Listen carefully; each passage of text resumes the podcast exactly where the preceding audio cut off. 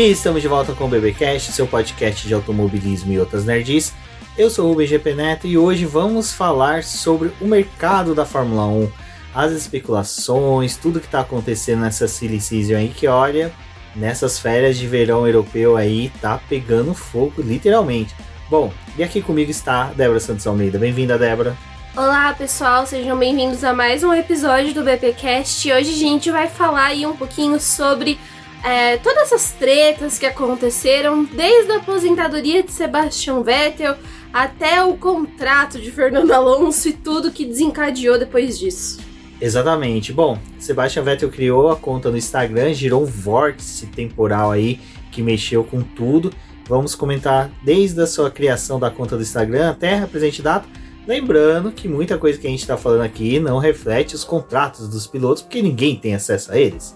Mas a gente fez aí um compilado de tudo que a gente captou na mídia, que foi falado nas últimas semanas. E para vocês que estão aí escutando esse programa, não deixem de conferir a nossa campanha lá do Apoia-se ou membros do canal do YouTube para poder apoiar o nosso trabalho e para que a gente possa continuar gravando episódios novos aqui para vocês e também levando informações através lá do portal e também do nosso canal lá no YouTube. Não deixe de conferir também a nossa lojinha de camisetas do Collab, onde nós temos estampas exclusivas e também vocês podem conferir outros itens com as estampas, com os desenhos que nós desenvolvemos lá. E para você que é daqui de São Paulo e tem vontade de viver o automobilismo, conheça também o Campeonato de Kart Oscarteiro, que é lá gerido pelo Ricardo Banniman, um dos nossos apoiadores, e também pelo Cássio e o Felipe Meira, e se você procurar aqui no link da descrição, vai ter tudo sobre o campeonato de kart. Você pode entrar em contato ou com a gente do BP, nós encaminhamos você para os responsáveis lá do campeonato. Ou você também pode já buscar lá pelo Ricardo Banniman e já saber de tudo para poder participar das etapas. Lembrando que os carteiros têm várias classes em que é possível qualquer pessoa correr, desde a pessoa que já corre há algum tempinho aí no kart, ou para quem está realmente começando. E para as mulheres, a gente tem uma categoria exclusiva que você vai se sentir segura, correr com outras mulheres ali que estão se desenvolvendo no automobilismo. E é um campeonato bem família, você vai se sentir abraçado com esse pessoal. Então vale muito a pena conhecer o campeonato. Exatamente, pessoal. E depois de tudo isso aí que você seguiu nos recadinhos do Paddock, de conhecer nossa campanha do Apoia-se, conhecer nossa lojinha, o Campeonato Oscarteiro, não deixe de seguir o Boletim Paddock nas suas redes sociais e compartilhar com a gente pelas redes sociais se você se tornou apoiador, se você comprou alguma camiseta na lojinha, se você conferiu o campeonato dos carteiros. Lembrando que teremos etapa este final de semana, agora do dia 20, lá na Granja Viana. Então, se Pertinho. você. É, pertinho aí, facinho de chegar. Quem quiser, não quer correr agora, quer conhecer o pessoal, vai lá, dá um pulo, conversa com a galera. Vai ter transmissão ao vivo também no canal deles do YouTube, com o Rafael Celone fazendo a narração. Então, tem uns minutinhos, vai lá na Granja Viana, conheça o campeonato que vale muito a pena.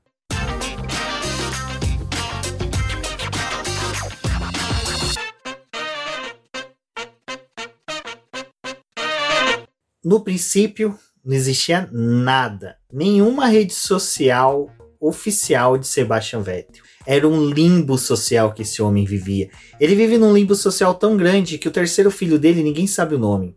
Até que um dia ele cria uma conta no Instagram. Aí todo mundo começa a se recordar que algumas entrevistas passadas ele falou que criaria uma, quer dizer, que o Instagram seria a sequência, né, desses projetos que ele tem de meio ambiente, de onde que ele ia continuar falando com o público. Quando se criou a conta, uma parte da torcida acreditava que seria isso. Uma parcela pequena, mas confiante, acreditava na aposentadoria. E até hoje a única postagem que tem lá, as duas únicas, porque um ele fala inglês e o outro em alemão. Eu fico imaginando se esse homem fosse tipo um filho que nem brasileiro, sabe? Que tem vô alemão, vó uh, italiana, outro avô dinamarquês, Esse povo já é outro treinado. argentino. Cara, cada veio fazer um vídeo pro idioma. Esse povo já é treinado ali naquela voltinha no caminhão ali, você fala é, em inglês e pra língua do seu país. Às vezes pode puxar uma palhinha pra falar com o resto do mundo. Exatamente. Bom, Sebastian Vettel se aposenta aí, começa a discussão. Quem vai pra vaga? Huckenberg? XP vai levar Ai, gente, Drogovic? Huckenberg. Sabe? É, essa, da XP, essa da XP Drogovic foi uma fanfic que eu vivi fortemente. Até quis abrir conta, começar a investir ali, mas eu descobri que eles não aceitavam moedas. Foi uma tristeza, mas enfim. Sebastian Vettel aposentou, abriu a vaga. Era a vaga principal, né? A vaga que é, ia fazer o bueiro ser aberto, né? Porque a gente tem um ponto interessante no ano passado que era é, quer dizer, em 2020, né? Quando ah, o Vettel vai aposentar, vai sair da Ferrari, tipo, o que, que vai acontecer? Ali a gente já teve é, uma mudança no grid, né? Com o Vettel saindo da Ferrari e indo para Aston Martin. E esse ano tinham algumas vagas que eram decisivas, que era do Sebastian Vettel, e se o Lewis Hamilton ia de fato permanecer na categoria por mais um tempo, ou se ia aposentar, né? Eram aquelas vagas desejadas, assim, tipo, a Aston Martin, a gente pode olhar e falar, nossa, mas como com uma vaga numa equipe que tá ali disputando o final de pelotão, que é a penúltima colocada, é interessante? É muito, porque é uma, é, uma equipe que tem uma estrutura que tá crescendo, eles se dedicaram bastante para poder melhorar suas instalações, então, é, com um pouco mais de dinheiro, a gente já viu algumas coisas que esse time consegue fazer ali na época que era Racing Point, né? Então, o nome muito forte da Aston Martin, essas coisas, é, acabam que influenciavam muito nessa decisão se o Vettel ia sair ou não, porque é aquela coisa, vai vir um novinho, quem é que vai ser o grande nome da Aston Martin? Mas, como sempre, tudo que tá ruim pode piorar, porque a Aston Martin, até em alguns episódios passados a gente falava, né, Débora? Que o pessoal ali tava querendo bastante a permanência do Vettel, querendo que ele permanecesse, da importância do Vettel pro time. Até esses dias a Aston Martin publicou o vídeo da construção da fábrica, é uma daqueles que parecia até, sabe, aqueles vídeos da Copa do Mundo, mostrando assim, o estádio foi construído Highlander, high, high rápido, sabe, umas coisas assim. Então, aí, a Vettel aposentou. Quinta, Sexta, todo mundo bonitinho lá na Hungria, né? É o único todo, anúncio importante. Todo né? mundo conversando de boaça, ninguém discutindo outras posições, só quem seria o substituto de Sebastian Vettel. Dia 30 acabava o prazo do Piastre poder ser efetivado de vez na Alpine, mas até ali a Alpine estava tentando, né? O Otmar, Otmar é o maior otimista, tá, tá, tá, sobre segurar contrato. Porque tava é, segura... o Otmar em, em pouquíssimo tempo.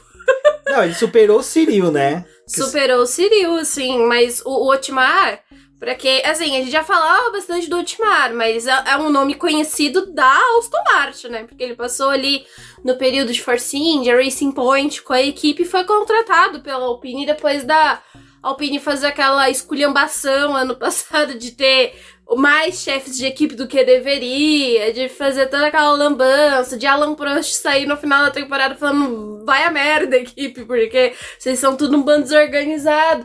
Aí contrataram o que? O rei da desorganização, Otmar. Otmar. Em o que? Oito meses? Ai, gente, não fez nada. O que ele tinha que fazer, ele não fez.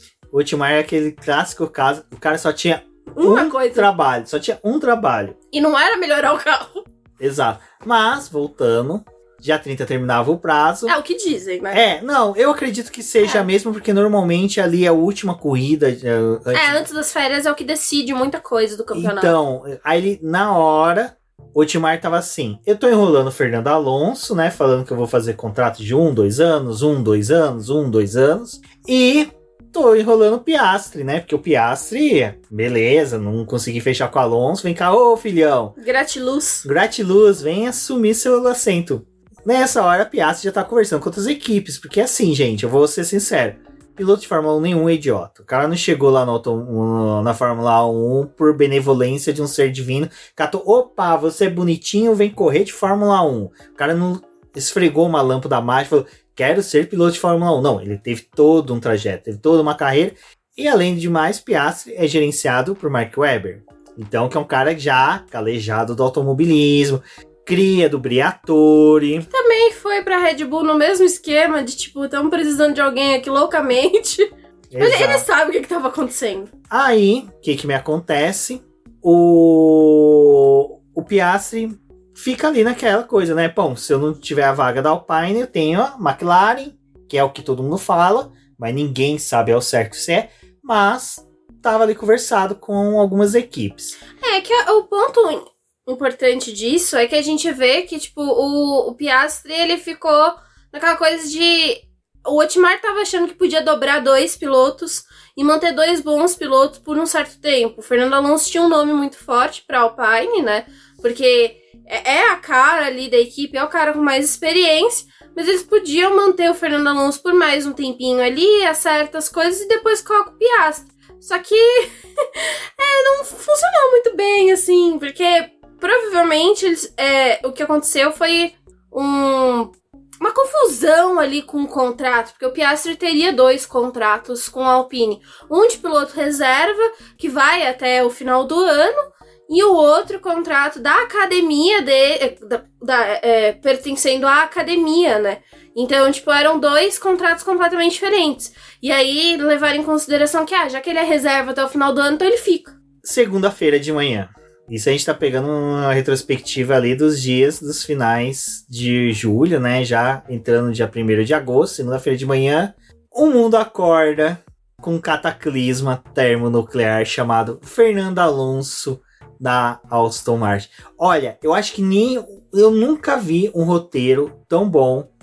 Eu acho que nem o Ian Fleming, nas suas mais doideiras loucuras de 007, teria pensado no plot twist.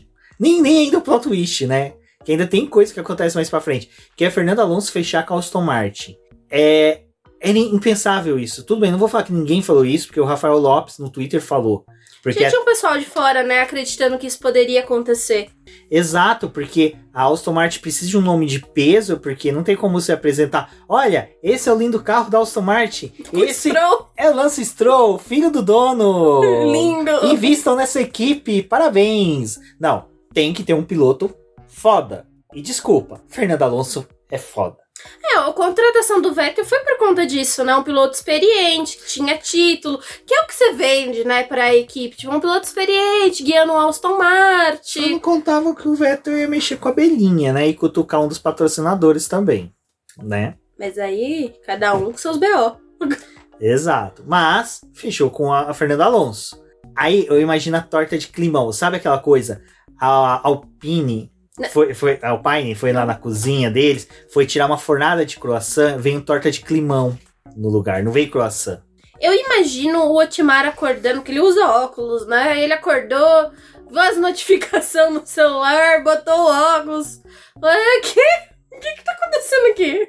Porque, pelo que tudo indica, ele também foi comunicado junto com o anúncio da Aston Martin, né? Ele viu ali no Twitter. Exato. E aí, né, aquela coisa, contenção de danos, contenção de danos. Como é que eu perdi? Como é que a gente resolve isso? Ah, tudo bem, Fernando Alonso saiu, vamos dar uma choramingada aqui, vamos anunciar Oscar Piastri. Não, e primeiro, de manhãzinha antes do anúncio, né, ele tinha prestado, dado uma entrevista falando, tipo, ah, tem nada definido ainda, não, a gente não fechou com o Piastri, a gente nem sabe o que a gente vai fazer, praticamente, tipo, tentando traduzir o que ele tentou dizer, foi basicamente isso, tipo, a gente não sabe o que a gente vai fazer. E aí, passaram-se sete horas desde essa entrevista até o anúncio do Piastri, em que eles anunciaram que ele tava fechado pro próximo ano. Só que assim, sete horas pra alguém que não tinha começado a discutir um contrato, não é assim que funciona, gente. Esses contratos de Fórmula 1 vão e vêm, né? Tipo, você tem que. Tem, tem cláusulas ali, tem o quanto, o quanto de tempo que você vai ficar amarrado com aquele piloto, tipo, benefícios, essas coisas. Não é tão simples fechar um contrato em 7 horas. 48 horas, que foi o que o Fernando Alonso fez, é possível. 7 horas? A Alpine tava querendo bater um recorde que não era muito bom. Minha filha, Fernando Alonso, do jeito que ele é, ele pegou o guardanapo ali no Eu paddock, aceito. falou assim: Você me dá um carro, eu piloto, você me paga, te trago pontos. Assinado Fernando Alonso, E Laura, tem múltiplos anos. e tem múltiplos anos. Um ano não, são múltiplos. Dois também não. Então entende-se que pelo menos três, né? Ele vai correr, vai correr. O Fernando Alonso, ele é o típico brasileiro, ele não sabe quando ele vai se aposentar, porque não sabe nem se vai ter a garantia da aposentadoria. Então trabalha, vai trabalhando, entendeu? Vai trabalhando, o dia que der, aposenta. E aí, Alpine me anuncia, como a gente estava falando, o menino Oscar Piastri. Piastri, ele não vai assumir tão cedo. Ele foi, tomou café da manhã, jogou mais uma partida de tênis com o Caio Collet, brincou com o cachorro do Caio Collet, porque dizem que estava no Brasil, mas acho pouco provável. Tal como Daniel Craig. Exatamente. Foi tranquilo, olhou o celular, falou: Ih, carai, tô empregado. Sabe? Estagiário quando. Não quer ser efetivado naquele Ih, emprego mano, só nosso. tava aqui por causa da Xerox e da máquina de café. Bate uma link com o Weber, o que que eu falo? O Weber fala, não, eu vou te mandar uma mensagem aí que você, no WhatsApp, você publica no, no Twitter e deixa eu pautorar. Vai virar meme? Vai virar meme. Me tweeta aquilo negando tudo. Porque tweet todo mundo conhece, tem no post da publicação dele falando que não sabia, que foi anunciado, que foi pego de calças curta, que não sei o que, que não tá na Que Alpine. ele não concorda com o anúncio Nessa e que em hora, 2023 ele não tá com a Alpine. Nessa hora, eu fico imaginando que o Vettel provavelmente não deve estar sabendo de nada disso, porque ele deve estar lá na fazenda dele cuidando das abelhas.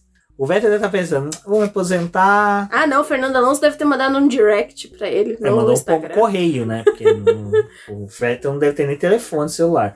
Não, ele tem, é, ele passou já no Instagram, são bestes. Exato. Mandou no Instagram. Nossa Senhora. O Fernando Alonso falou: "Ei, qual o meio de comunicação que eu tenho com o Vettel? O Instagram. Se vocês abrirem o Instagram de Sebastian Vettel, vocês vão perceber que tudo foi combinado por ali. Que essa rede social não foi criada para poder anunciar a aposentadoria. Foi uma troca de mensagens com o Fernando Alonso para poder causar o caos. Imagina o Vettel fazendo três pilotos que têm a minha energia. Bom, aí, eu tô muito no aí, né? Mas vamos lá. Agora que o bicho começa a pegar mesmo. Por quê? Com a negativa do Piastri, o que se presume é que ele tem uma vaga muito boa.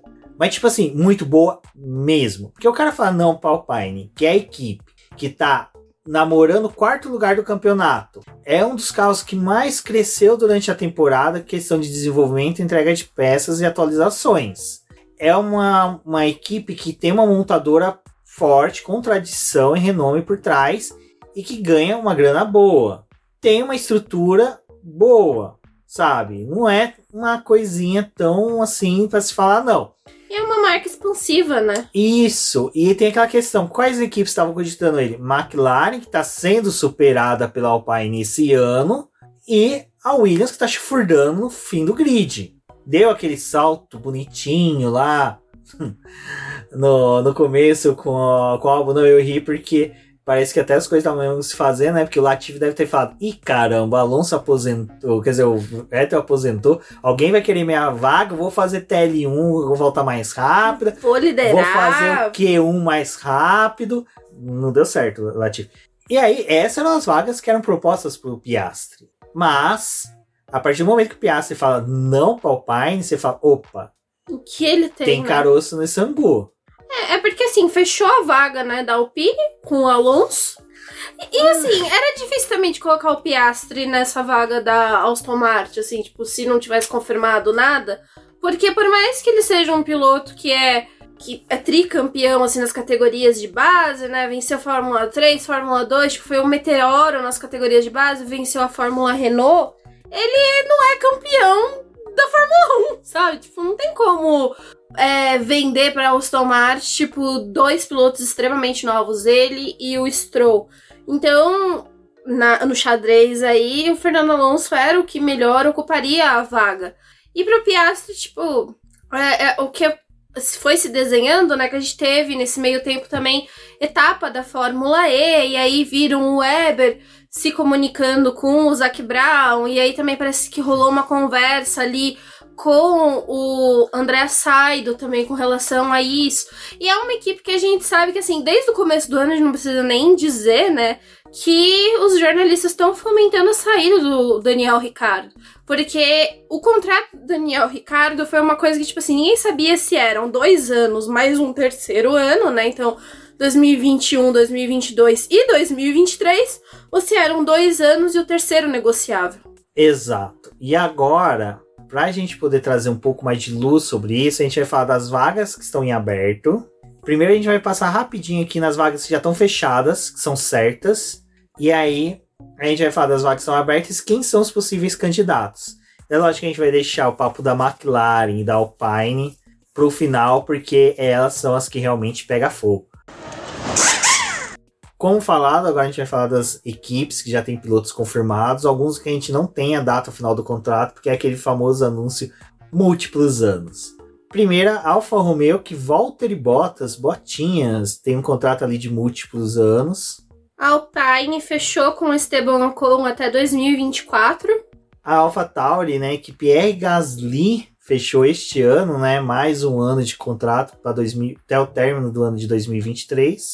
Aston Martin, então, vai ter Fernando Alonso e Lance Stroll para o próximo ano. Contrato do Fernando Alonso de múltiplos anos e o Lance Stroll que lute para poder renovar o seu contrato ano após ano com o pai. É, vai depender do boletim escolar dele. Ferrari, que para tristeza de Charles Leclerc e Carlos Sainz até 2024. A Haas tem Kevin Magnussen também com um contrato de múltiplos anos. Red Bull que, olha, tá bem, porque Verstappen até 2028, Sérgio Pérez até 2024. Término, né, de 2024. Lando Norris permanece com a McLaren até 2025 e o contrato do Daniel Ricciardo é aquilo que a gente falou. Pode ser que ele seja até 2023, mas quem sabe quebrem antes. Mercedes, que tem Lewis Hamilton até o final de 2025 e George Russell de múltiplos anos, que cria da casa. Vai ficar. Vai ficar. E Alexander Albon também, né, fechou um contrato de múltiplos anos com a Williams. E foi até interessante porque o comunicado da Williams aconteceu é, desta vez só apresentando um dos seus pilotos para a temporada. Nos últimos anos eles já estavam confirmando a dupla imediatamente, mas o do Albon. É... Eles aproveitaram o hype, né? Aproveitaram o hype e o Josh Capito já tinha falado no final de semana do GP da Hungria que o álbum estava confirmado, né? Só faltava realmente o anúncio oficial. Agora, só recapitulando, eu acho que na Hungria eu fico imaginando a cena dentro dos boxes da Williams. Caramba, o Latifi voltando. Pra... Fiz o TL1, fui primeiro. Todo mundo, ah, vamos fazer o contrato. Aí lá no Q1, setor roxo, capítulo já começa assinando. Ca... Falhou a caneta. Falhou, falhou a caneta, falhou o Latifi na pista. Rasga, joga fora, some com esse contrato. Não ficará. Não ficarás. Bom, e agora vamos falar das equipes que têm vagas: Williams, Haas, Alfa Romeo, Alpine e McLaren. Débora Williams, tradicional equipe inglesa. Fizemos ano passado um, um especial falando sobre Frank Williams, muito legal. Ouçam. A Williams também, que é do nosso, que nosso querido amigo Ricardo Bannerman, lá do Os Carteiros. Então, lembrando mais uma vez, Confiram lá o final de semana dos carteiros da Grande Via, que é muito fã. O Will Mesquita ganhou o boné para ele lá no, no, encontro do Boteco com a Juliana Serrazoli.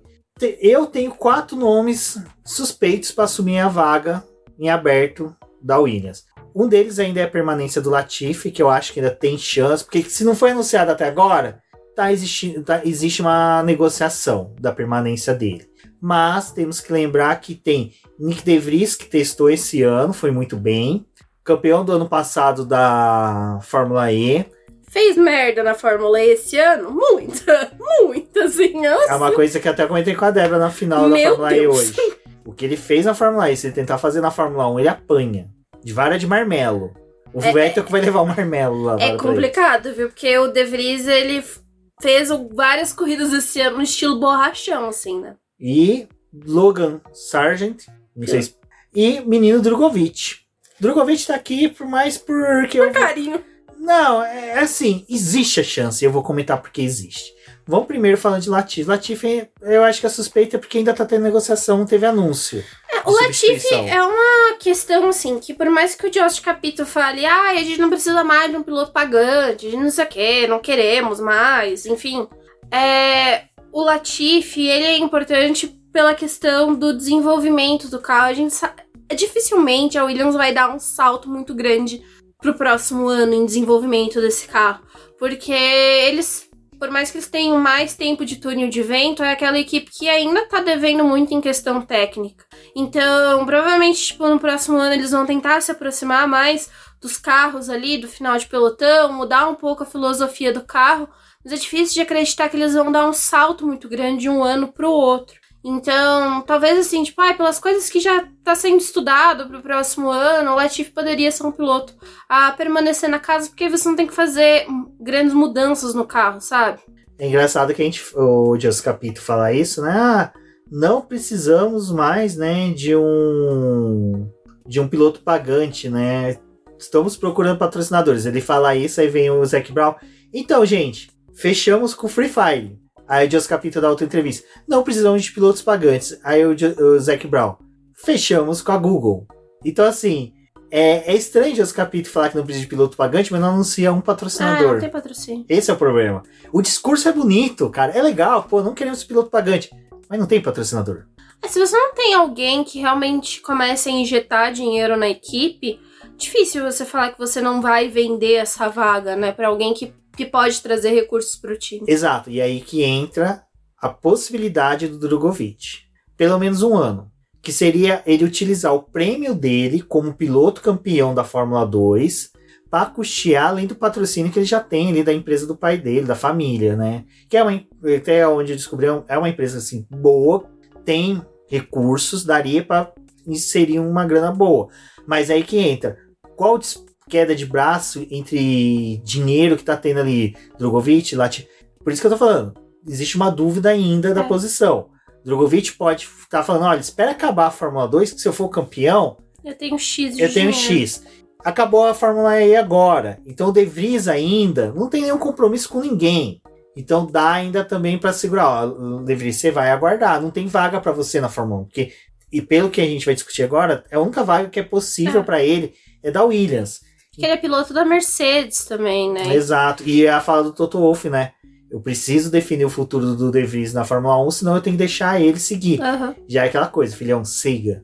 É, tipo, quando você coloca, abre a possibilidade do De Vries correr na Williams, é interessante porque você tem a mesma mecânica do que aconteceu com o George Russell. A gente te segura aqui, você continua na Fórmula 1, né? É, vai sendo preparado para no momento em que o Hamilton deixar a categoria, você vai vir automaticamente para a equipe. Porém, é, por mais que o que eu tenho falado, nesse né, ano do De Vries na Fórmula E foi muito desastroso, assim, as corridas dele bem complicadas. É, o papel que ele poderia ter feito esse ano de auxiliar o Van Dorn na conquista do título, ele se perdeu completamente, com corridas em que o De Vries, é, assim, se chamam o de graça de açougueiro da Fórmula E, o De Vries ele ficou no patamar, assim, muito parecido. E hoje, no encerramento da corrida da Fórmula E, o Verlaine e ele se chocaram lá e teve o abandono.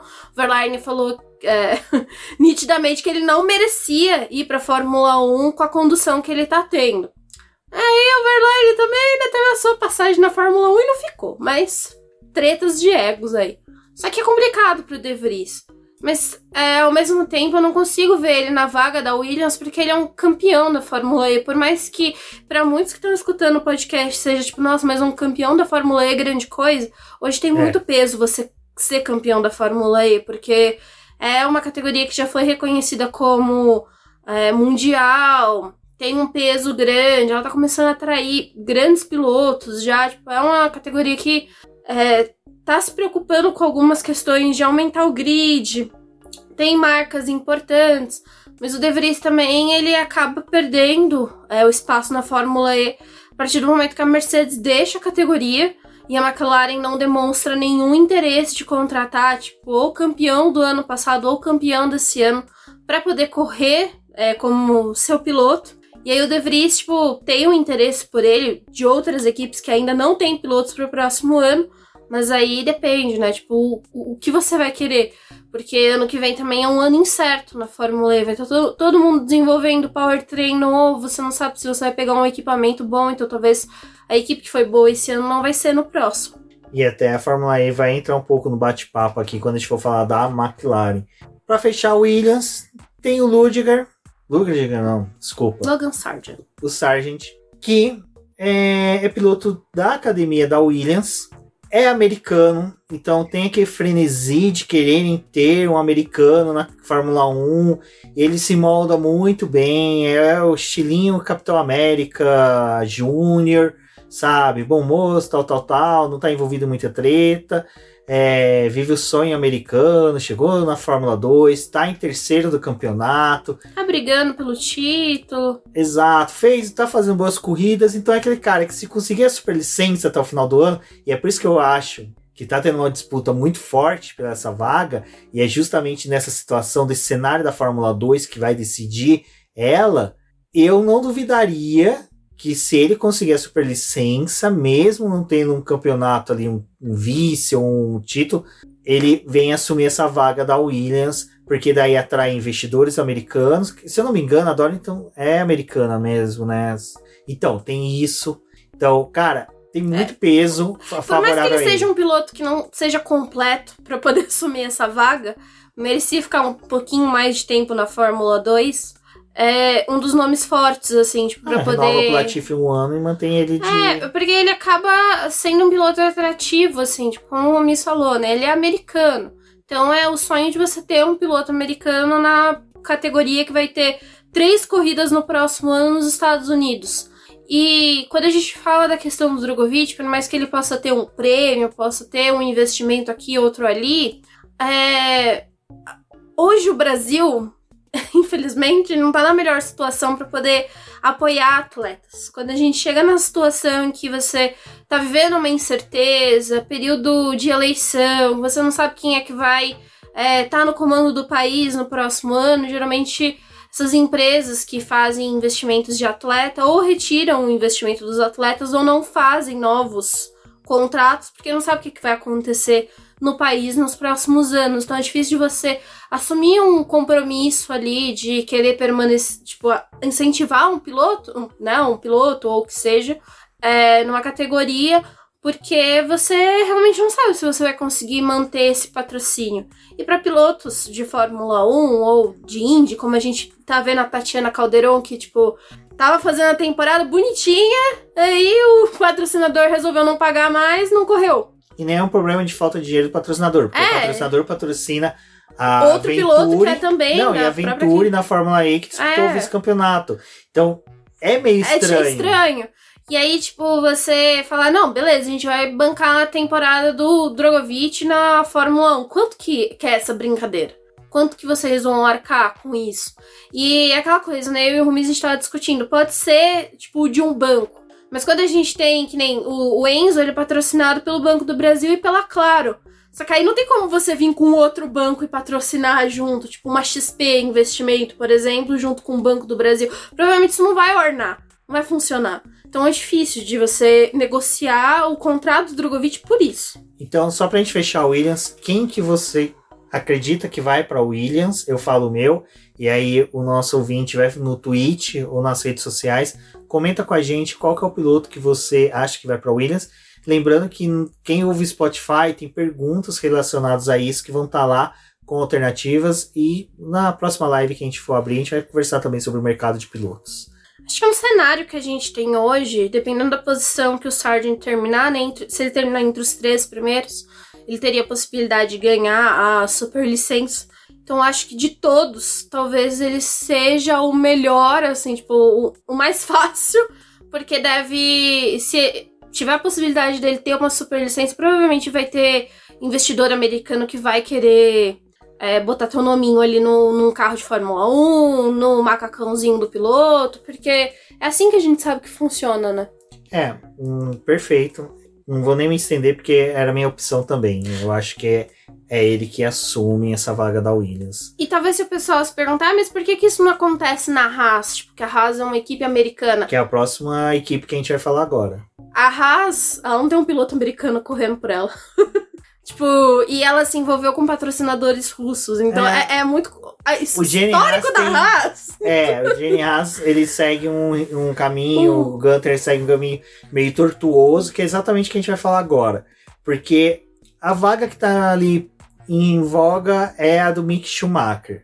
Mick Schumacher que nas últimas corridas vem entregando muito bem. É, tá indo bem. Sabe, é o que até uma coisa que a Bruna Limatella do Q3 Podcast, que também ouça um excelente podcast, falou e eu concordo, assina embaixo. Se tweet tivesse como assinar embaixo, assinaria. Que ela, no dia da corrida dele em Silverstone, falou: esse é o Mick Schumacher que a gente viu na Fórmula 2 e era o que a gente estava É. sentindo falta. E realmente, aquele Mick Schumacher disputando posição ali com segurança e com respeito contra o Max Verstappen é o Mick Schumacher que a gente viu ganhar a Fórmula 2. Então, assim, se ele continuar, e é outro motivo que eu acho que não anunciaram ninguém no lugar dele, é aqui vai entrar muita especulação. Esse é um dos que mais vai ter especulação mesmo, é por causa disso.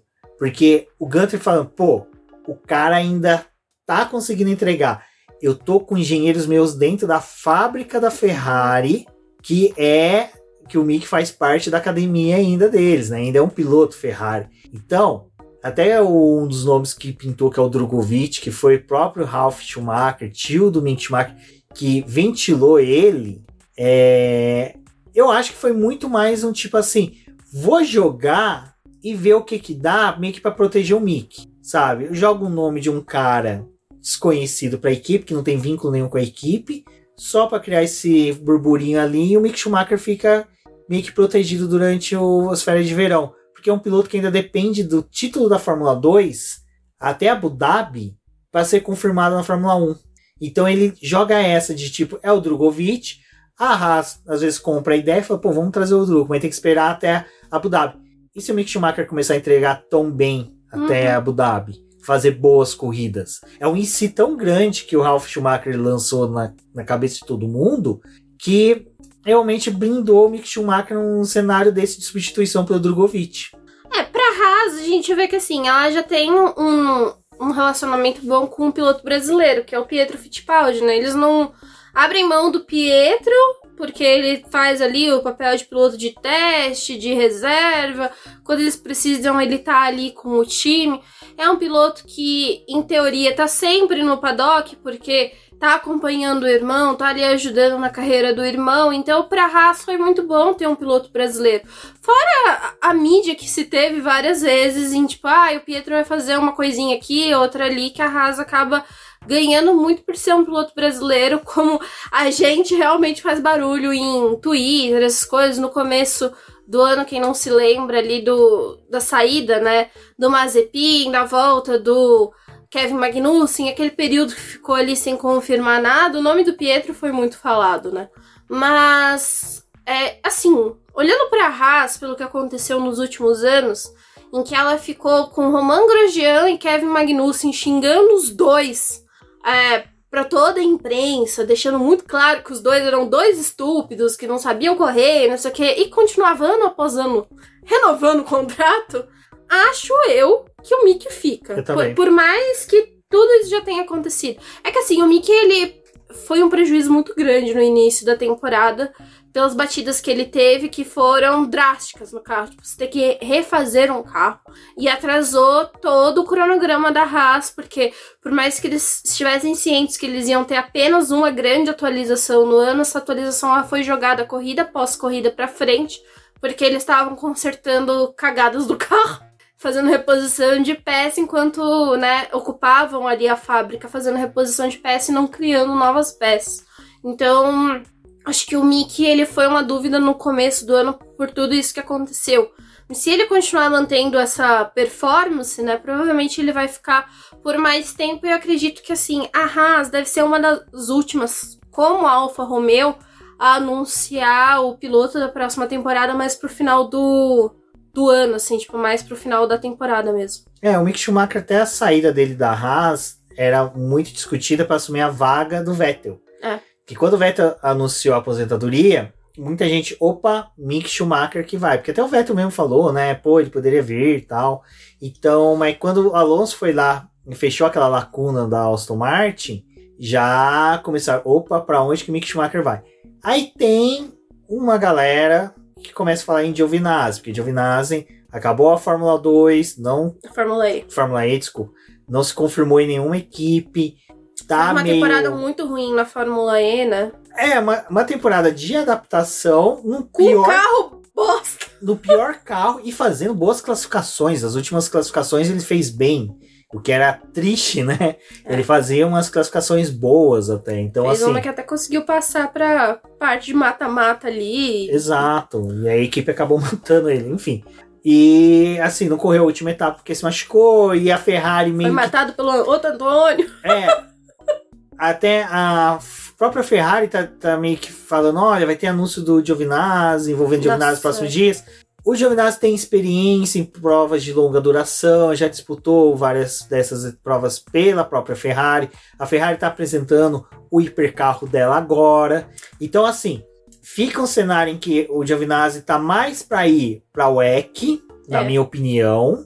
Ele pode até fazer um ano aí, talvez DTM, um ano WEC carros da GT, ter o próximo GT agora que, que vai sair, que é lindo pra caramba, e torço que o nosso Daniel Serra siga competindo pela Ferrari ou para uma equipe cliente com a Ferrari nesses carros. Pode correr mais um ano na Fórmula E, porque os pilotos da Fórmula E já pediram para que a categoria tente não coincidir as suas corridas, por mais que tenha saído aquele calendário provisório, né?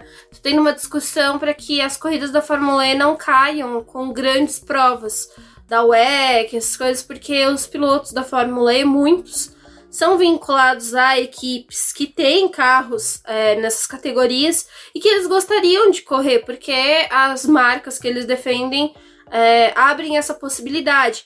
Então o Antônio ele poderia fazer mais uma temporada na Fórmula E, fechando um contrato e fazer essas corridas de longa duração ali pela Ferrari sem ter nenhum problema.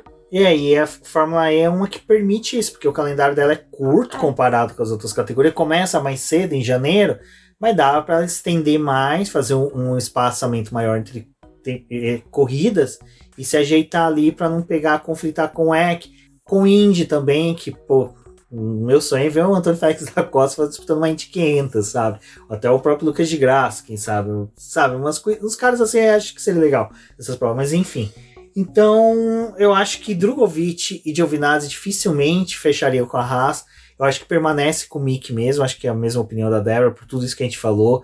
Pelo histórico que a Haas tem de permanecer com pilotos que não estão agradando tanto assim, que já eram discutíveis permanência dentro deles, deles dentro da Fórmula 1. É, o Binotto ele tinha até falado, né, que ah, ele queria muito que o Antônio voltasse no próximo ano, porque para eles é mais interessante ter um piloto que conhece o carro sendo reserva deles, porque se acontecer alguma coisa, tipo, esse piloto já tá tendo quilometragem com um carro atual, mas é, é, difícil porque a vaga que teria seria a Haas, né? Não vai colocar o Antônio aonde? Vai fazer que nem a McLaren, fazer um carro com dois assentos, botar ele com Carlos Sainz. É, lembrando que o Binotto falou que a Ferrari ia ganhar as duas, dez últimas corridas, né? Então que o Não Binotto fala. Demais, né? Agora vamos para ela, Alfa Romeo. Não vamos. Não, Alfa Romeo, Alfa Romeo, cara, tá com botinhas lá, que coitado Bottas está sendo o verdadeiro trabalhador brasileiro, aquele cara que quando acorda na segunda-feira fala tem que trabalhar já começa a contar os dias para sexta-feira. Ele já na Alfa Romeo começa a contar os dias de quinta-feira para chegar domingo depois da corrida para esquecer, porque a Alfa Romeo sacaneia piloto. Mas a Alfa Romeo tem um piloto ali na Fórmula E, que é o Porsche, Fórmula E não, Fórmula 2. Nossa, hoje eu tô trocando bonito, né? É que na minha cabeça. E se do... você continuar colocando o Porsche na Fórmula E, ele vai vir, vai comentar o teu tweet e vai falar não. De jeito nenhum. Não Exato. estou confirmado na Fórmula E. O Porsche que é segundo colocado, disputa diretamente com o Drogovic o título da Fórmula 2. Acertei. Não fiz mais que minha obrigação. Então, Porsche que pode vir ser chamado para Alfa Romeo, né? Que ele é piloto da academia Sauber. O Porsche, ele tá disputando, né? A... Só corrigir uma coisa. Eu esqueci de falar que o Zou, que é o atual piloto, ainda tem possibilidade de ser confirmado. Eu só esqueci. Eu não esqueci do Zou, eu só tô falando que a vaga ainda tá em aberto. É, o Guanyu, ele fechou, né, com a Alfa Romeo por esse ano, mas era um time que tinha um certo problema ali, porque eles tentaram se desvincular da Ferrari, então o assento que eles têm ali não é mais da Ferrari, é de total domínio da Alfa Romeo. A única coisa que eles utilizam é o motor da Ferrari. Mas eles fizeram a contratação do Zul com a intenção de que ele trouxesse dinheiro para a equipe, que eles tivessem é, mais orçamento para poder desenvolver o carro dessa temporada. Então foi muito benéfico essa contratação. É um piloto que, para a categoria, é muito bem visto, porque é um piloto chinês. É, a, Fórmula 1 também está tentando expandir a categoria para o mercado asiático, né? Então já se falaram da, da, da corrida da China, de tentar aumentar essa coisa de tipo levar a Fórmula 1 para ali, e também como fizeram um grande trabalho com os Estados Unidos e para a categoria é interessante isso ter o Zul ali, porque também é um mercado que tem investidores, tem interesse na categoria, mas é, o Zul, quando ele fechou com a Alfa Romeo, ele gostaria muito de ter um contrato de dois anos, três anos, né? A maior vontade dele era de ter assinado um contrato realmente de múltiplos anos. E para Alfa Romeo não era interessante, porque assim como a Alpine acabou investindo dinheiro no Oscar Piastri, a Alfa Romeo, né, a Sauber, tá investindo dinheiro no Theo Porcher. Então é um piloto que assim não tinha como ele é, do ano passado, né, para esse assumir uma vaga na Fórmula 1, era muito cedo, muito precoce, ele ainda estava em desenvolvimento. E esse ano disputando o título com um pouco mais de é, sido colocado ali na linha, pode ser que ele é, é, consiga assumir uma vaga na Fórmula 1 no próximo ano. Isso que é complicado, né? Porque a gente, quando fala de Sauber, Alfa Romeo ali, o contrato com a Alfa Romeo é renovado ano após ano, né? Por mais que eles tenham fechado uma parceria um pouquinho mais longa, é uma coisa que depende da avaliação ano após ano da equipe. Então pode ser que em um ano aí a gente chegue, tipo, ah, não, não é mais Alfa Romeo, vai ser, sei lá, padocas do. qualquer outra coisa, mas não vai ser mais Alfa Romeo. E pro Zul, é, para essa comunicação ali da Sauber, é importante ter um piloto que traga dinheiro. Então eles estão vivendo nessa dualidade, tipo, renova com o Zul por mais um ano, e a gente dá uma segurar no Pocher aqui, ou de fato a gente, tipo, vai deixar o Zul ir já pegar o Porsche e aí, tipo, a questão do dinheiro pode ser que pese um pouco mais. É, e aí, o que, que acontece a questão do Zul? Até a Débora falou que o, a, a Sauber fala investir dinheiro no Porsche. A Alpine falou isso do Piastri. E lembrando que o Zul era piloto da Alpine. Da Alpine. Então. Tomou a chave de roda, viu? Aí, é, aí que a chave de roda torce o rabo da porca. Porque acontece. A... Meu pensamento sobre isso é o seguinte: como o Zul meio que tá solto no mercado e o Otmar tá procurando alguém, um cenário possível que eu vejo: Zou vai para Alpine, retoma o contrato com a Alpine e o Pocher assume a vaga dele. Esse é um cenário que eu vejo muito forte e possível. Eu também concordo com você, apesar do pessoal não estar tá nem cogitando, né? Isso. Tipo, no, o pessoal não tá falando muito sobre isso. Porque o Zul, assim, ele foi o piloto mais chutado da, da Alpine, sabe? Vai embora. A gente tem o Pocher, galera. Nós temos o Pocher, a gente não precisa de você. E aí, agora talvez tenham que voltar a recorrer a esse piloto. Porque assim, o Zou, por mais que é, tipo, algumas pessoas não, não vejam o brilhantismo dele, era um piloto que corria muito bem na Fórmula 2 e fez corridas bem interessantes. É, infelizmente não conquistou o título, mas o último ano dele na categoria, tipo, poderia ter sido o melhor ano para ele poder conquistar esse título. E é o que a gente já falou, né? Tem essa marca de ter investidores, de ser bom para a categoria, então não é um piloto que você quer uhum. perder, né? Eu acho assim, a Alfa Romeo seria muito burra em deixar esse piloto ir. Mas a Alpine pode vir com o rabo entre as pernas e falar: volta aqui, galera. Tem um assento aqui, olha, opa! Então, esse é o meu cenário que até já definiria um pouco ali o que seria da Alpine, que daí a gente já vai até mesmo adentrar ela. Então, na, na minha cabeça, seria mesmo essa substituição. Sai Zou, entra por Cher e Zou vai para a Alpine, que como eu disse é o que a gente vai falar agora sobre ela. Alpine, Débora. Temos Zou, Piastri, Ricciardo, Gasly. Nossa, essa equipe também dá para poder fazer uns 5 carros. E se fizer, o Otmar consegue perder todos os contratos. Do jeito que ele é, olha. Parabéns, viu, Otmar? Vamos lá, Débora. Primeiro vamos começar com a novela Menino Piastre. Ah, como a gente falou ali no começo, na introdução do podcast, teve todo aquele embrólio do Vettel anunciar o Alonso. Vettel anunciar o Alonso. Praticamente Vettel, foi isso. É, Vettel anunciando a aposentadoria, Alonso assumindo a vaga e o Timar anunciando Piastre antes, né, do menino acordar lá na Austrália, né? Todo mundo brincou que Piastri estava dormindo quando teve o anúncio. Uh, na minha cabeça, Débora, realmente Piastri não vai mais para a equipe Alpine. Não vai, não tem chance. O moleque que chuta uma vaga dessa, tendo somente essas equipes com possíveis assentos vagos. Já tem alguma coisa mais Já tem alguma coisa mais, mais certa. E a única certa que a gente tem aqui é a próxima equipe, que é a McLaren, mas vamos ficar aqui na Alpine. Então eu acho que Piastri a gente já pode descartar.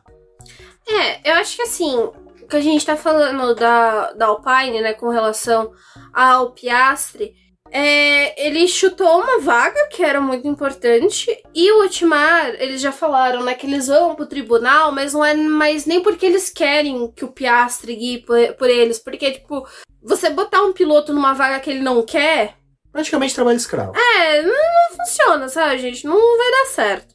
Então, a única coisa que eles estão querendo com essa ida ao tribunal é que, de alguma forma, o Piastre faça um ressarcimento para a equipe. Dos valores que foram gastos com ele em treinos, que ele fez treinos particulares com a Alpine ali, com o carro, tipo, para poder ser preparado pra Parece que até vaga. piada, É, né? parece até piada. É que ele também, tipo, com o investimento que eles fizeram nele na base, porque ele correu na Fórmula Renault, correu na Fórmula 3, Fórmula 2 com, a- com apoio da Alpine, né? Então que é, tenha um, um ressarcimento com relação a isso. E é a única coisa que eles estão buscando, porque eles já sabem que ele não vai correr pela equipe. Já desistiram. Sobre o contrato, vocês vão que eu não vou ficar mu- muito. A gente não vai ficar muito comentando, porque é uma coisa que até no Twitter perguntaram pra mim, e até eu chamei a Ana Molinari lá do área de escape pra poder comentar sobre isso, que era o seguinte, gente, é difícil a gente opinar para um contrato, principalmente pessoas que lidam com o contrato, porque a gente não sabe inteiro o teor deles, não sabe datas. Assim, que nem a data de expirar do contrato do Piastri é uma coisa que era notória porque várias pessoas falaram e até mesmo próprias partes envolvidas, sabe? Então, assim, é uma coisa que se torna público por meio das pessoas oficiais que tinham conhecimento do contrato. Os demais, vai ser difícil de falar, mas assim, esse lance do pedido de ressarcimento do que o, que o Timar tá falando, meu, parece muito mais uma resposta dele para a diretoria da Alpine e da Renault Uhum. do tipo, olha, não vou deixar barato. Sabe a- aqueles pessoal do Império que viu a Estrela da Morte explodir? Tipo Darth Vader, ah, não vou deixar quieto a explosão da Estrela da Morte. Vou atrás dos rebeldes. É a mesma coisa do Timar. Estou indo atrás do menino rebelde que chutou a gente no Twitter, fez a gente de piada. Mais ou menos isso. Um, para mim é, é isso, acabou. É, eu acho que é muito mais uma tentativa deles demonstrar realmente isso para a diretoria, sendo que para cobertar uma negociação com outro piloto. Talvez até mesmo com o Zou. Ou a outra opção, que daí começa a entrar nos eixos, seria o Richard. Mas antes de comentar ele, vale uma ressalva de um piloto que eu comento há bastante tempo, que eu queria ver na Alpine, que é o Gasly. Mas o Gasly você vai falar assim, mas Rubens, Vai meter o Gasly nessa, o né? Gasly assinou com a AlphaTauri este ano. Sim, mas a- aí que tá. Até onde a gente soube por envolvidos com o contrato dele, ele poderia, até a Débora me corrigir se eu estiver errado, rescindir o contrato com a AlphaTauri caso apareça uma vaga numa equipe que esteja acima da AlphaTauri no Mundial de Construtores. É, foi uma cláusula que o Marco colocou no contrato do Gasly. Você pode deixar a gente se você arrumar uma equipe que tá acima. Então poderia ele realmente ir para Alpine por conta disso. É Mas complicado. Gasly Gasly e Ocon não se bicam. Não, nem é Hum. questão isso. É o Gasly, cara. Ele tem aquela. Ele tem essa paixonite pela Red Pela Bull que Red ele não, não perde. Dá ou raiva. Então, assim, é só pra menção honrosa, porque se caso daqui 10 meses aparecer. 10 meses já tava começando outro campeonato. É, a gente não. É, tipo, em- ali, a gente tá assistindo a abertura da Copa do Mundo, que decidiu ser no dia do final da Fórmula 1. Vai ter lá, começo da Copa do Mundo, todo mundo assistindo a abertura, Gasly, Break, é, break News. Break Gasly, test. É, Break Test. Break News na Alpine. Então, só pra questão de menção, vamos pra Richardo. Apesar que minha aposta ainda é Zou, existe fator Richard. Porque muitas pessoas estão especulando a ida dele pra Alpine. Uma vez que ele já foi da equipe, na época da antiga Renault. Então, assim, dizem também que tá quase certa a saída dele da, da McLaren. Até se você estiver ouvindo esse podcast, acesse o site do Boletim do Paddock, vai ter um texto meu falando, dando minha opinião sobre essa questão do Richard e da McLaren. E então existe a possibilidade dele ir para a Alpine. Não descarto, porque eu acho que assim, tem essa possibilidade, é muito forte. Esse silêncio que tá tendo agora, né? Como diria o Rafa, o silêncio que precede o esporro, é exatamente essa questão. Você está definindo os contratos e um deles pode ser o do Richard, o Richard ir para Alpine. Então, vou ser sincero com vocês. Disputa Alpine, Richard e Zou. Quem leva? É muito difícil de é. se ver. É, o, o Ricardo, ele poderia. É que assim, acho que é difícil de não falar sobre esse, essa movimentação sem citar a McLaren, né? Porque é, a McLaren, ela parece que ela tá disposta a pagar a multa do contrato do Ricardo, é, tipo, para poder deixar ele ir e eles ficarem com o Piastri. É, só que uma das coisas que a McLaren ela pode fazer para poder tentar suavizar esse dinheiro que ela tem que pagar para o Ricardo é conseguir uma vaga para ele. E a vaga mais possível seria realmente na Alpine.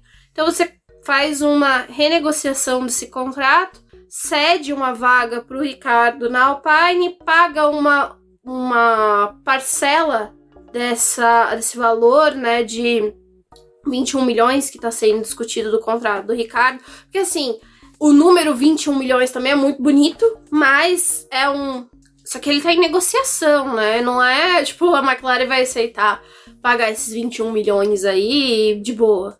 Eles podem fazer uma renegociação e também ver a forma de colocar o Ricardo no grid aí, o que seria é, nessa vaga mais direta, porque é um piloto que já guiou pela equipe, a equipe já conhece ele, é, saiu dali porque tinha a ilusão de ter um bom desempenho na McLaren e não conseguiu, mas pode ser que isso aconteça e aí a McLaren tipo, suaviza um pouco é, esse essa forma de dar o Ricardo, dar o dinheiro para ele ir embora e contratar o, o, o Piastre. Então, essa questão do Richard, né? Ele tem que se resolver com a McLaren. Assim, é, na hora que a gente for falar da McLaren, também já vou dar um pouquinho da minha opinião, mas vocês vão saber um pouco mais até no texto.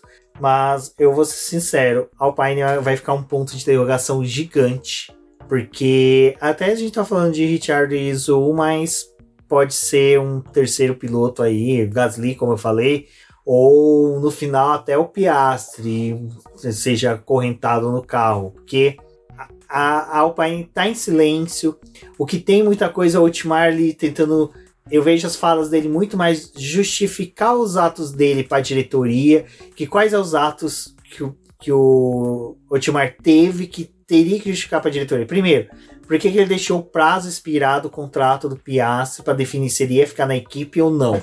Como ele deixou o piloto dele da academia de pilotos, o piloto que está sobre a batuta dele, com o uniforme dele, e nos boxes da McLaren negociar um contrato, sabe? Como é que ele deixou a cria solta no paddock para negociar? Como então, não assim, conversou com, com o Weber também, né? Não discutiu o contrato do Piastri É, com o Weber. o Otmar deixou muitas pontas soltas, É. né?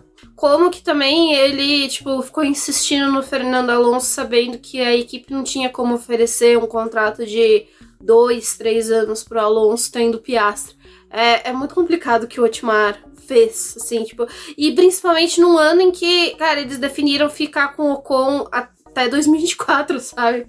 É, então, e isso é o, esse é o maior problema que vocês têm. Se a sua primeira opção era ter Fernando Alonso e Oscar Piastri, o contrato do Ocon é meio complicado. Só que assim, é uma coisa que a gente já tava discutindo, né? Em nenhum momento nesses últimos meses, a Alpine mostrou que ela tinha interesse em colocar o Piastri no carro. O interesse dela maior era ficar com, com o Alonso, né? É, então, é, é- tá, tá bem complicado isso. E assim, ah, até a Débora me corrige, o nome do piloto da academia da Alpine que foi pra Indy, que é o Ludiger, e ele, vocês vê, é um piloto que ela simplesmente não, não, não segurou. A Alpine, desde, desde, desde o início, ela focava em ter o Piastri. Mas também não definia o futuro do Piastri. Ela deixou que o Zou definisse o futuro dela, o Ludgar tivesse o futuro dele, sabe? Teve, deixou os outros pilotos assumirem os seu- seus contratos, mas o Piastri ela queria segurar e meu, sacanagem segurar o moleque mais Uhum. um segundo ano fora das atividades. Sabe? É, Eu concordo com o pessoal que fala, tipo, ai, mas como que a gente vai saber se o, se o Piastri é tudo isso, né? Com. Com comparativo com os outros pilotos, sendo que ele já ficou um ano fora da Pra categoria. isso que existia a tipo, base, né?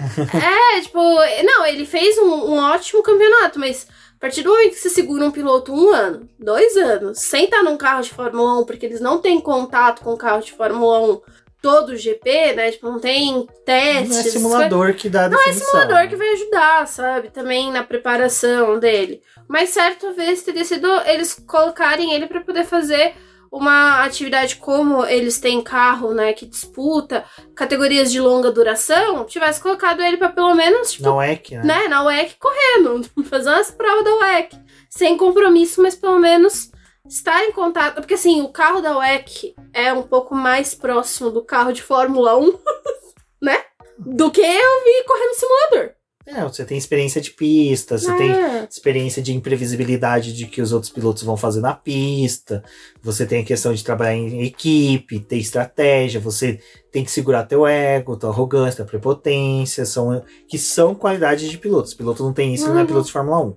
Não tô falando por mal, ele tem que ser. O mais bonzinho de todos Ainda vai é ter que ser. E assim, é complicado. Então é por isso que a Alpine, pra mim, é que tá mais difícil do que a McLaren que a gente vai entrar agora. Porque a McLaren, por mais que seja, eu bato o martelo. Piastre. E aí, sabe, mas Rubens, não, pra mim é Piastre. Eu acho que assim, é, agora nem, nem. E é uma coisa que eu já tô começando a fazer, e vocês vão perceber com o longo do tempo BP, que é deixar de ser um pouco tão fã da McLaren quanto eu era. E assim, a ideia principal é poder analisar com frieza. E aqui eu vou ah, analisar com a frieza de que, por tudo que se desenhou, tudo indica que é o Piastri. Porque se você parar para pensar, parar para pegar ah, o atual campeonato, porque assim, no atual cenário nós temos Alpine com 99 pontos e McLaren com 95. Nos pilotos nós temos Lando Norris com 76, Ricciardo com 19. Aí você tem a Alpine com Esteban Ocon com 58 pontos e nós temos Fernando Alonso com 41 pontos. Então assim, vocês vejam que o Ricardo tem metade dos pontos que o Alonso e um terço dos pontos do Esteban Ocon. Se você é um piloto que confia no seu taco, você sabe que você pode entregar resultados, você pode fazer mais do que o Richard, na hora que você negocia, pensa em ponderar entre as duas equipes, Alpine que está em quarto, mas tem dois pilotos que estão abaixo do primeiro piloto da McLaren e tem ali uma diferença. A diferença de pontos entre Lando Norris e Ocon é praticamente a pontuação do Richard. Então, assim, você fala, pô, eu só preciso fazer mais do que o Richard, que é um piloto que tá há dois anos se adaptando à equipe ou ao carro, tá tendo dificuldades, está sendo muito questionado sua permanência na categoria.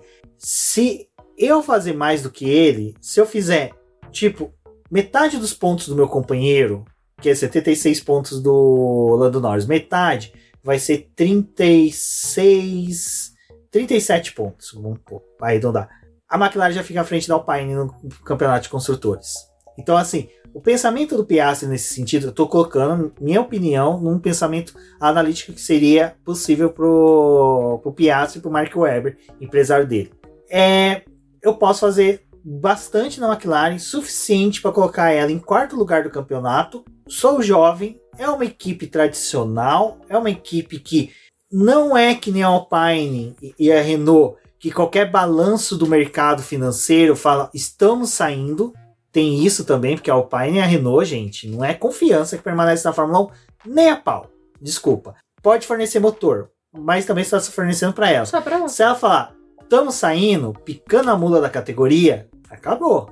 E o Piastri, hum, é melhor estar numa confiança na McLaren. Então é por isso A que eu. McLaren já deu oportunidade para pilotos mais novos, como o Lando Norris. Eles estão investindo na carreira do Norris pro Norris ser o, o piloto da cara da, da McLaren, né? Então, Apesar que das coisas que o Lando Norris faz para não ficar com a cara da McLaren.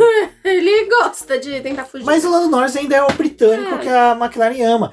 Ver um piloto australiano e ainda, cara, ainda pega o que o cara tem apelido de koala, tem todo aquele vínculo com a Oceania, McLaren que é uma equipe que o I. Então, um australiano por outro. Então, essa é a vibe australiano que o Richard não trouxe pra McLaren que eu pensei que viria. Aham. às vezes o Piastri vem. Então, assim, por isso que, na minha opinião, já é Piastri. Eu só aquele a gente só, na minha opinião, pelo que eu já acompanho a McLaren, a, vai, vamos brincar, 30 anos. A leitura que eu tenho é essa. Ele só tá esperando o um momento para anunciar. E é o que eu falei para Débora. Tem vários cenários. Um deles eu vou falar no final, que é para Spa, mas eu acho que o Piastri deve ser anunciado já numa corrida em que ele na etapa seguinte ele já vai estar com o uniforme da McLaren dentro dos boxes da McLaren, não correndo, mas já ali falando com o Norris, já sabe, totalmente livre das amarras dos destinos de Otmar e Alpine. É que eu acho que a, a McLaren não, né? Mas a Alpine ela também vacilou numa coisa com o Piastri, quando no começo do ano, quando a McLaren ficou com aquela coisa de ah, o Ricardo não vai poder correr pela Covid, não sabia se ia, tipo, fazer a primeira corrida do ano, essas coisas a Alpine já foi lá e já ofereceu o Piastre também pra McLaren. É, se você quiser! Que era uma ideia de. Tá aqui, ó. Fica com o Piastre. com ele um ano. Fica com ele um é, ano. Fica com o Piastre dois anos, enquanto que o Fernando Alonso tá aqui cumprindo o aviso prévio. Mas tiro saiu pela culatra, sabe? Um tiro de 12 saiu pela culatra. Eu acho que ali também a McLaren per talvez percebeu. Começou a perceber um furo na Alpine. Tipo assim, se eles estão me oferecendo o piloto deles, tem alguma coisa meio errada ali, viu? Tipo, você não oferece o teu jovem piloto quando você, tipo, não vai renovar com. E não tem vínculo nenhum com a McLaren. É, você vai oferecer. O certo era o Toto Wolff, você já usa meu motor? Tem um Van Dorn aqui. Tem um Van Dorn que... aqui, lindo. Que vai ser campeão no futuro, ó, campeão no futuro da Fórmula E, tô prevendo o futuro. Tem ele, tem o De Vries. Tem o não, Huckenberg. A McLaren, ela já, em teoria, ela já usa os pilotos reservas da Mercedes, né? Porque um, um dos benefícios de você ser uma equipe que só recebe o motor é justamente usar o reserva. Tipo, você pega o motor aqui, mas o reserva vem de brinde. Se precisar, a gente tá aí. É que aí essa da equipe em si, ela pode fazer um charminho, né? Fala, ah, eu não vou pegar o Huckenberg pra correr aqui. Pode. E é aí que tá. Eu, por isso que eu tô apostando. Assim, eu vou ser sincero. Por que, que eu falo isso com certeza e não ponho mais o Richardo no, na jogada? porque é para o bem dos dois. Aqui vai ser aquele momento de negociações em divórcio. A gente vai uh, desgastar mais ainda a imagem exato. do Ricardo. Vai desgastar mais, a imagem do Ricardo, ainda. vai desgastar a imagem do, da McLaren. Provavelmente não deve estar um clima gostoso dentro da equipe. E isso eu falo, a McLaren, quando ela não tá favorável para o piloto, ela consegue ser chata. Ela é insuportável. Isso eu tô falando com certeza porque foi assim com o Sérgio Pérez. Sérgio Pérez, eu lembro que na metade da, da etapa de 2012 que ele veio para a McLaren, agora não me recordo de cabeça, acho que foi 2012. Ou não. Começou lembrando com muita certeza e agora desandou. Não, não, 2013, porque ele substituiu o Lewis Hamilton. Foi 2013. Chegou na metade do campeonato, já não estavam suportando ver o Pérez dentro da equipe. Nem tanto que o Pérez no GP dos Estados Unidos levou a bandeira, alguém lá da da torcida dele, que foi para dentro dos boxes da McLaren, levou a bandeira da, do México com a folha da maconha desenhada. Ron Dennis ficou puto da vida. E o pessoal do escalão da McLaren ficou puto da vida do cara já queria chutar ele ali. E assim, a McLaren, ela é assim. Ela, a McLaren é bem parecida com a Ferrari. Ah. Você tem que correr pela equipe. Dane-se se você tá entregando ou não. A gente não quer saber se você tá bem. É equipe. E assim, eu acho isso escroto? É, mas é da, da Fórmula 1. É. Não adianta. Isso daí você vai pegar desde os primórdios dos grandes prêmios pré-Fórmula 1. De, de equipes que já são mais antigas no esporte. Por mais que eles tenham se atualizado com muita coisa nova, é, o pensamento deles ainda é o mesmo de sempre. E acho que assim, o Zac Brown talvez ele possa ter é, como o pessoal fala, ah, mas ele ficou negociando a vaga do Ricardo pelas costas. É Fórmula 1, sabe? Fórmula 1 eles negociam a vaga na tua frente. Não é nem pelas costas. Sim. Tipo, já, o negócio já estava ciente quando começou a ter muito, muitos é, veículos confiáveis falando sobre. Não, sobre e tem outra coisa, vamos ser sinceros. Especulações, agora. assim. Daniel Ricciardo não é uma criança de 16, 17 anos. É um cara adulto que ele não percebe. Ele também já não começa a tentar se assegurar no futuro do tipo, cara, não tô dando certo na McLaren, não compensa insistir. Apesar que a gente já comentou do, do Gasly que insiste é. na Alfa. Não, mas ele, tipo assim, ele confirmou que ele ia guiar pela McLaren e a McLaren, tipo, tá. Exato. Você vai guiar pela gente não sei aonde. Não. o Richard nessa coletiva, quando o Vettel se aposentou, perguntaram se a vaga da Aston É, Martin ele era convidativa super a ver. ofendido. Ele ficou ofendido, e aí ele, de livre e espontânea vontade, sem ninguém pressionando ele, ninguém da McLaren, falou: Não, eu tenho um contrato com a McLaren até 2023. No mesma hora, a McLaren o que, que faz? Faz um tweet anunciando camisetas.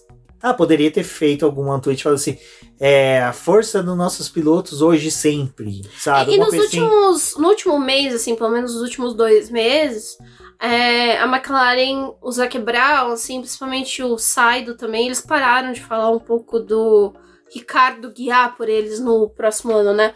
Era uma visão de curto prazo, tipo, até o final dessa temporada, a gente tá dando, tentando resolver alguma coisa até essa temporada, eles já pararam de falar É, sobre o nosso foco futuro, ainda é né? esta temporada. Essa não, não era o Não estamos futuro. pensando em 2023, era sempre Então, uma coisa assim. Você começa a somar, né? E aí você vê que tem um negócio errado, assim. Aí o pessoal até se pergunta, ah, mas compensa a McLaren pagar todo esse valor pelo Ricardo para poder se ver livre dele? Compensa, porque é, a equipe tá perdendo dinheiro também no Mundial de Construtores. É, aí que tá, que é o que eu vou entrar no meu texto, e aí o pessoal que tá ouvindo aqui depois vai lá só dar um biscoitinho pra mim.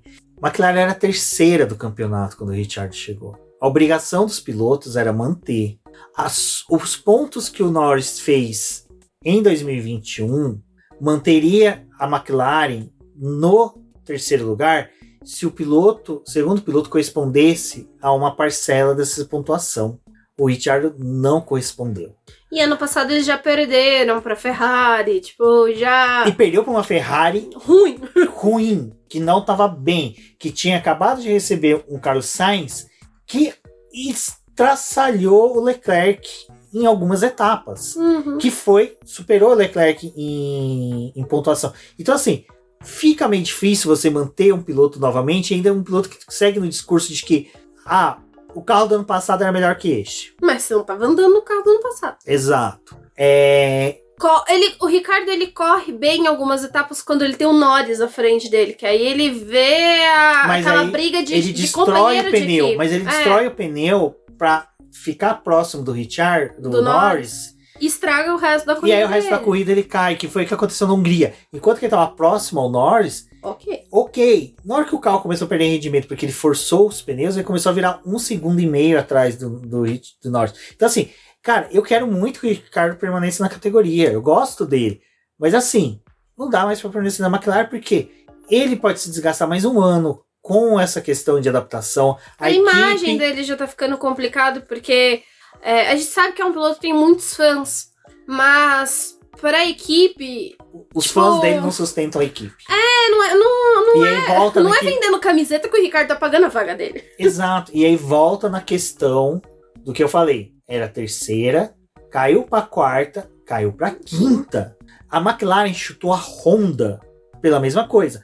McLaren era terceira e quarta ali, tava Red Bull, Ferrari, Williams, McLaren, McLaren deu aquela subidinha e de repente começou a cair de novo. Chutou uma montadora. E fechou com a Renault, que foi a primeira que apareceu na frente, até negociar com a Mercedes para retornar. Que diga-se de passagem, a McLaren nunca tinha que ter saído da Mercedes desde lá de 2014, mas enfim.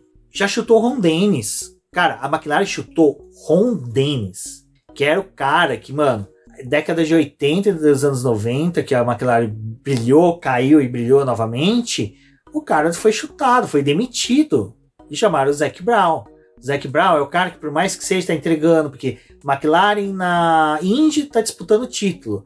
A McLaren na Extreme E tá tendo bons resultados. É que esse Extreme E é meio Não dá pra, discutir. não dá Não dá pra comparar, analisar. não O cara vai entrar na Fórmula E, na equipe, Mercedes da Mercedes. Assumindo a Mercedes da Mercedes. a equipe campeã, com a estrutura campeã. Então, assim, o currículo do Zac Brown comparado com o que o Richard tá entregando é muito superior. É lógico, são atividades diferentes, mas só que o Zac Brown, por mais que seja, Ele tá de olho no mercado, né? Exato. E aí, agora na hora que a gente fala do mercado, a gente vai falar do bonde da Indy, que eu já quero que o pessoal descartem os pilotos da Indy. Eu não sei como é que alguém, um produtor de conteúdo, um jornalista me fala de certeza ou faz uma brincadeira de falando, ah, a McLaren tem que pôr um carro com 5, 6 lugares Pato, Palou e Herta. Gente, esses três São pilotos pilotos completamente não diferentes. vão vir para a Fórmula 1. Primeiro que o, o máximo que pode aqui, no máximo, é o Pato. o Pato a gente tem que falar, porque assim, ano passado a gente teve o Palou, Palou, ganhando o campeonato. O Palou, é, ali tinha uma discussão de quem ia ganhar os pontos da superlicença. Se vocês é, não, talvez não acompanhem muito a Indy, a Indy também é um campeonato que dá pontos para a superlicença dos pilotos. Mas diferente da Fórmula 2, em que os três primeiros são contemplados com a superlicença, na Indy a pontuação é diferente. Então, apenas o campeão da temporada tem pontos suficientes para poder guiar um carro de Fórmula 1. Então, ano passado tinha aquela coisa de ia ser Palu ou Pato que ia ganhar o campeonato, deu Palou, então o Pato ainda não tem a superlicença. Tipo, ele depende de terminar bem o campeonato esse ano, ganhar mais pontos para poder somar e ter uma superlicença. Então, o Pato seria um nome até que você pode ventilar na Fórmula 1? Sim. Mas também tem aquela coisa de quilometragem, tem, tipo, tem, um, tem várias Eu, eu, coisinhas. sabe aquela coisa da empresa que você é muito bom numa função e o teu colega que não é tão bom recebe a promoção e você não? É mais ou menos isso. Por que, que às vezes a pessoa é boa, mas não recebe promoção? Porque ela é boa naquela atividade. Se ela sair dali, não tem como substituir. O Pato hoje, dentro da Indy para a McLaren, é mais certeza de entregar resultado que tentar levar ele para uma Fórmula 1, em que ele vai ter que se adaptar, que é uma categoria que ele nunca disputou. Mas que falem que os tempos dele foram bons no teste. Gente, tempo de teste, se fosse assim. Sim, o Tsunoda, vou voltar no Tsunoda. Mas o Tsunoda ele fez bons testes, mas quando botou ele na pressão de correr no carro de Fórmula 1, ele desandou ano passado. Guiou que nem a besta. É, então, é isso. Então, por isso que Pato, Palou e Herta, eu vejo que primeiro que o Herta, vamos falar, o Herta é Andretti, que tá tentando entrar na Fórmula 1. Então eu vi mais o, o Zac Brown tentar agradar, mostrar pra categoria que olha o hype que o Herta dá. Se Olha ele que piloto entrar. americano. Exato, se- exatamente. Não, e, e é o piloto americano. Ele é né? o piloto americano. típico americano. Então, assim, é o cara que pra Fórmula 1 seria ótimo pro mercado americano. Então, olha o piloto da Andretti que vocês estão perdendo. O Palou, ele ainda tem todo aquele embrólio com a Ganassi. E a Ganassi está na mesma situação do Otmar e da Alpine, que é muito mais discutir por dinheiro do que para segurar o piloto. E a McLaren, o pessoal esquece que são três carros Na Indy. na Indy. Então, para mim, vai ficar Pato, Palou e Rossi. Rosequist ou vai para Fórmula E, ou até mesmo corre risco dele sair fora da McLaren. Eles negociarem ele com outra equipe. Não, não é. Não. A gente tem que levar em consideração que, assim como na Fórmula 1, os contratos são discutidos na Indy também. Eles Exato. podem discutir e mudar as coisas daqui até o final do ano. Então. E assim. E É. só uma coisa sobre o Rosequist, só para antes de se prosseguir sobre isso. A fala que o pessoal tá segurando o Rosequist na McLaren não vem da McLaren, vem do que o Pato falou. Quack. Não, brincadeira. O Pato falou que ele tá feliz com o Rosequist. Aí todo mundo, ai, o Rosequist tem que ficar na McLaren. É lógico que o Pato tá feliz Vai com o Rosequist. O cara não oferece perigo. É que nem o Hamilton quando falava que era feliz com o Bottas. Sou feliz. Não o cara não tá mexendo o saco. Mas eu acho que isso também é importante porque é, a gente tem essa discussão do que, que pode ser feito, mas a McLaren, por mais que ela esteja contratando muita gente, ela ainda vai correr na Fórmula E, que ela não tem pilotos definidos, por mais que ela tenha ficado com a estrutura da Mercedes, de chefe de equipe, engenheiros, pessoal, enfim, é- a estrutura do time, ela não ficou com o Van Dorn e com o De Vries. Ela é uma equipe que ela não tem piloto próximo ano, então também é atrativo pra ela ter esses nomes aí, E tentar jogar alguém pra Fórmula E. já É, como- é, já correu na Fórmula E, não sei se ele vai querer voltar. não sei, assim, se ele tá muito adepto a voltar, mas pode ser que sim. Eu só sei que nessa história da McLaren, os dois pilotos da Extreme e da McLaren O Tanner e a Emma, estão tranquilaços. Cara, eles estão comendo pipoca, pipoca orgânica, tomando refrigerante e reciclando refrigerante orgânico Wei reciclando a latinha. E, cara, eles estão muito tranquilos. Eu- eles estão vendo esse furdúncio. Então, assim, cara, estamos tranquilaços. O Lando Norris também, né? O Lando Norris, apesar que o Lando Norris deve estar, como dizem muitos por aí, deve estar com o na mão, porque se ver o Piastre, aí ele vai sentir novamente. Ele vai ter que, opa, eu vou ter que sabe, entregar mais, fazer mais. E é por isso que o cenário que eu fiz aquela leitura que o Piastri poderia estar fazendo a McLaren, a chegada dele na equipe seria uma boa. Pessoal, é, é muito, assim, vou ser sincero, é muito difícil da gente analisar esses cenários partindo de que aqui no Brasil a gente tem muito pouco acesso a quem realmente tem acesso aos contratos e realmente sabe dos bastidores. A gente pegou muita coisa aqui de informações que a gente está vendo dos últimos dias. A gente pensou em gravar esse podcast na semana passada, mas ainda tinha muita coisa que a gente precisava apurar. Então, realmente, aqui foi um compilado de tudo que a gente leu, entendeu. E é lógico, se você tem uma outra visão, tem um outro entendimento, é, outros pilotos que podem surgir, às vezes a gente deixa escapar um ou outro aqui em alguma vaga. Fala com a gente nas redes sociais, comente com a gente, fale lá no Twitter do Boletim do Paddock, também no Instagram, no WhatsApp, aonde você encontrar com a gente, pode comentar, porque vai dar plano para manga e essa vaga da McLaren da Alpine vai ser bem brigada. E agora que eu até eu tinha comentado é, sobre falar um cenário de anúncio do Piastri e da vaga da McLaren da Alpine, eu vou falar uma coisa que eu comentei com a Débora e até com a Denise, viu que quando ela veio aqui na, no, no escritório, na nossa casa para conversar com a gente, eu falei que o que, que eu acreditava que ia acontecer, porque assim, Alonso, eu acho que não tem ambiente para ir para o Alpine. Eu acho que é aquele cara assim, sabe aquele quando dois colegas se brigam no colégio, que o cara que tava errado chega e fica aquele climão, sabe aquele climão chato, que ninguém quer falar com o cara, aí sempre tem um que vai lá, ah, não, alguém tem que tratar bem dele, vai lá, fala. Eu acho que isso não vai acontecer pro Fernando Alonso na Alpine. Eu acredito que possivelmente o cenário que eu vejo para Spa e esse silêncio todo decorre de que Alonso já não esteja mais na Alpine, um piloto vai substituir ele e aí entra naquele do e se? e um baita do achismo, e aí eu quero que vocês comentem comigo sempre se meu achismo é muito delírio ou existe um multiverso em que isso esteja acontecendo. Em que Alpine chuta o Alonso, Alonso já vai fazer as férias dele, eu ficar ali nos boxes da Aston Martin, e aí diga-se passagem, a Aston Martin se deu bem pra caramba, porque tem um final de campeonato com tetracampeão e um bicampeão dando auxílio. Ricciardo já assume a Alpine, e o Piastri já vai para a McLaren. E esse é um cenário que eu tô vendo assim que pode se desenhar. Eu sei, é loucura, é loucura. É domingo, já passou uma da manhã e eu tô doidaço nesse ponto. Mas temos aí a possibilidade de, do Fernando Alonso voltar em Spa. Débora, vai ser uma torta de climão tremenda e vai lembrar que Spa sempre foi um ponto assim interessante na história da, das equipes, porque de contratos, né? É. O Michael Schumacher que o diga. aquele contrato para poder guiar.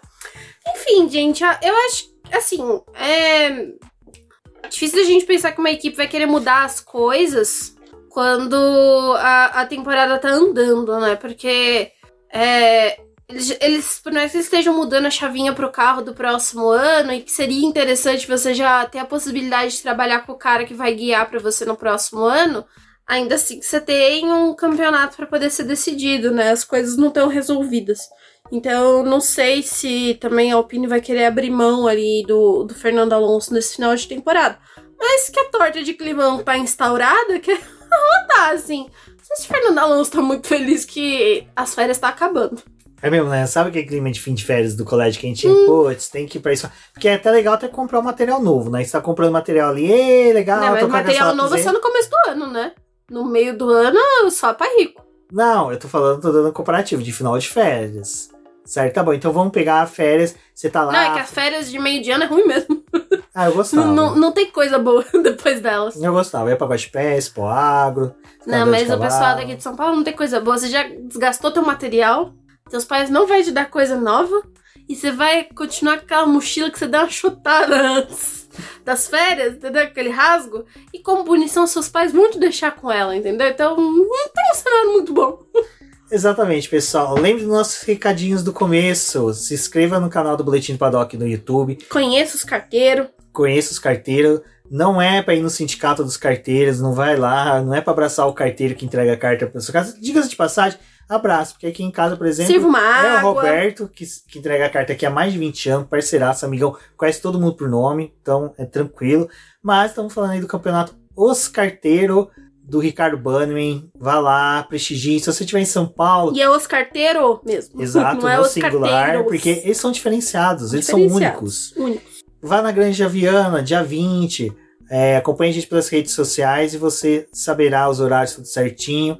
Conta com a gente lá, se tudo der certo, eu e a Débora compareceremos.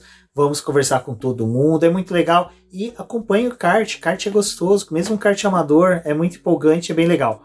E nossa lojinha, e se possível apoie a gente pelo apoio, isso é muito importante para o nosso crescimento. Vocês estão ouvindo esse podcast, vocês já devem ter visto que mudou o logo do BP, logo não, a marca do BP já mudamos, agora é uma marca criada, desenvolvida exatamente para o BP. Você também vai ter mudanças no site, vai ter muita mudança boa aqui, porque assim como o Alonso, sabe, a gente falou, ah, vamos dar uma revirada aí, vamos mudar o destino. E é essa ideia agora do Boletim do Paddock para esse segundo semestre da temporada 2022 da Fórmula 1. Bom, eu sou o Ben GP Neto, muito feliz por ter gravado esse episódio hoje, fiquei contente pelo resultado, espero que vocês também comentem nas redes sociais, falem o que que você achou. Um forte abraço e até a próxima. Até a próxima.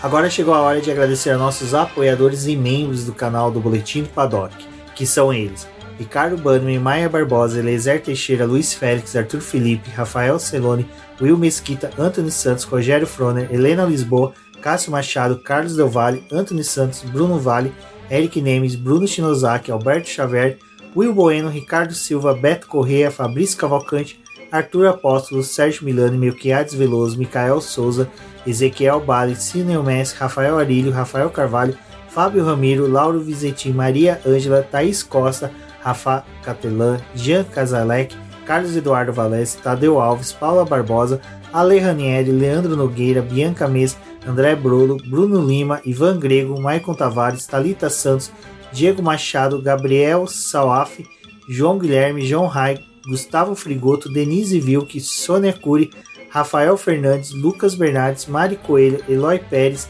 Cecília Meirelles, Caroline Costa, Graziela Rosa, Felipe Meira, Rui Shiozawa, Karina Lima, Luiz Felipe Salutino, Matheus Vieira, Talita Pereira, Bianca Liana, Esther dos Santos, Alexandre Fernandes, Lucas Santoc, Marcos Vinícius, Juliana Heimberg, José Manuel de Castro, Alexandre Alves, Anderson Barreto, Natália De Vivo, Júlia Oliveira, Denise Araújo, Gabriele de Araújo Rocha, Caroline Cristina Polita, Pietra Passos de Souza, Christian Silvestre, Rafaela Oliveira, Rodolfo Pinheiro Tavares, Peter Strauss, Iba José Rodrigues Leal, Lourdes Mariana, Metia Bonito, Selma Maria e Marco Massuqueto.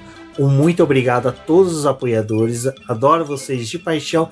E se você também quer se tornar um apoiador do Boletim do Paddock e contribuir com nosso crescimento e desenvolvimento e a sua manutenção, na descrição desse podcast e desse vídeo você tem o link do Apoia-se também para se tornar membro do canal do Boletim do Paddock. Você também pode apoiar o Boletim do Paddock sem ter despesa nenhuma, compartilhando, curtindo aí nossos posts, nossos podcasts, nossos vídeos, acompanhando as lives também, que isso também ajuda ao crescimento e desenvolvimento do site. Não se esqueça, ouviu esse podcast, compartilhe com seus amigos, divulguem o Boletim do Paddock, isso auxilia bastante nosso crescimento e desenvolvimento. Um forte abraço e até a próxima. Isso é tudo bem, bem, bem, pessoal.